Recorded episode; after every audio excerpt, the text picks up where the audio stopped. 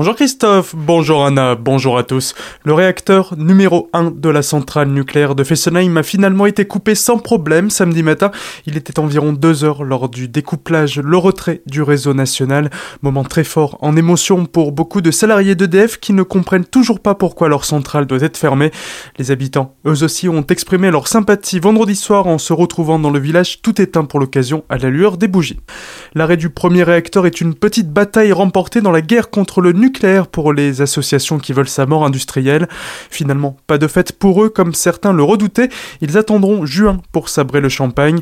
Trois bouteilles bio ont été présentées en conférence de presse par les associations environnementales ce samedi. La première sera débouchée le 30 juin pour l'arrêt du réacteur numéro 2, la deuxième lorsque le démantèlement sera fini et la troisième quand la radioactivité de Fessenheim aura complètement disparu.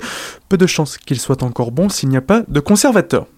Municipal à Colmar, la campagne continue pour les sept listes, pour le moment annoncées, celle du maire sortant Gilbert Meyer, Stéphanie Villemain pour La République En Marche, Tristan Denéchaud pour le Modem, Frédéric Hilbert pour Europe Écologie des Verts, Ousseyin Karaduman pour Lutte Ouvrière, Michael Meghelati pour Liste Ouverture Citoyenne, composée de personnes de tous horizons, des Gilets jaunes aux écolos en passant par le PCF, la LFI et la CGT. Elle veut redonner la parole aux citoyens, aux habitants, qu'ils soient pleinement acteurs de la vie de leur cité.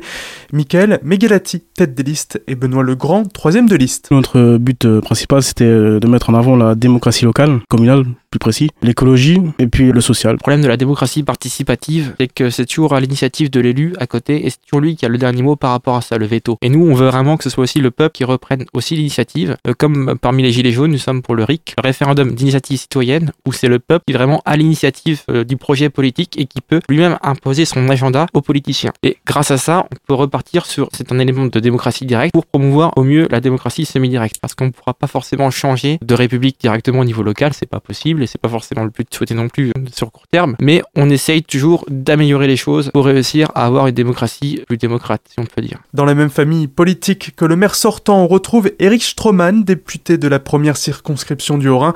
Il a lui aussi décidé de se présenter car il estime que Colmar a besoin d'un renouveau politique, d'un changement d'air. Je pensais qu'il y avait une fenêtre de tir puisque le maire avait annoncé qu'il euh, se retirait pour cette élection de 2020, ce qui ne s'est pas fait. Je m'en suis rendu compte assez rapidement qu'il voulait empiler, euh, ce qui est parfaitement son droit, mais je considère que nous sommes aujourd'hui à une fin de cycle et que je devais m'inscrire dans ce cycle. Vous savez, le mandat de maire, c'est dans la République, avec le mandat de président de la République, le, le mandat le plus visible et certainement le plus beau mandat. On voit directement son action visible sur le terrain. Être euh, maire, c'est un beau mandat. Être maire de Colmar, je crois que c'est un rêve pour beaucoup d'élus. C'est une ville extraordinaire qui a un potentiel économique, un potentiel social tout à fait euh, formidable avec un environnement exceptionnel entre le vignoble, la, la plaine et évidemment un patrimoine historique tout à fait remarquable sans équivalent en Alsace. Pour découvrir leur programme complet, retrouvez les entretiens réalisés avec les candidats dans leur entièreté sur notre site internet azur-fm.com dans la rubrique Actu municipale 2020.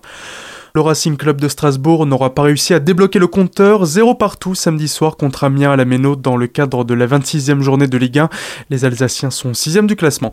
Une histoire belge pour finir, et non, ce n'est pas une blague. Olivier Dessy va descendre le Rhin en kayak avec sa poule Lorelai. Départ prévu du canton des Grisons en Suisse le 5 avril prochain pour une arrivée prévue à Rotterdam le mois suivant. Objectif de ce voyage avec sa poule mouillée, prendre des photos pour montrer les conséquences du réchauffement climatique. À ce retour, Olivier a aussi prévu d'écrire un livre, si seulement il avait une bonne plume.